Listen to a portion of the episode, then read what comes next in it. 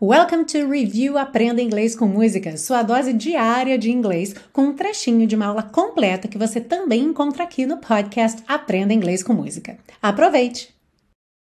Então vamos lá. I, I'm so in love with you.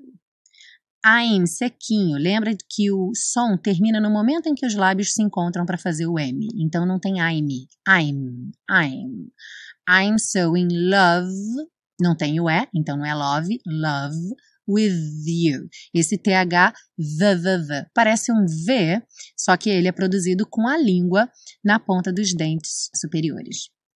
Whatever you want to do. Então, whatever ganhou o som rarara e want to do só tem um som de T, não é want to, want to do.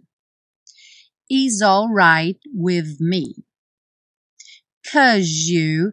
Aqui é muito comum no caso cause, que é a forma curta do because, ganhar na junção com you um som de J. Cause you, cause you make me feel so brand new. E nem pronuncio o D, já junto os N's. Brand new.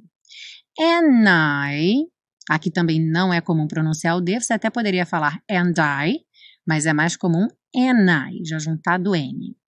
Want to spend my life with you.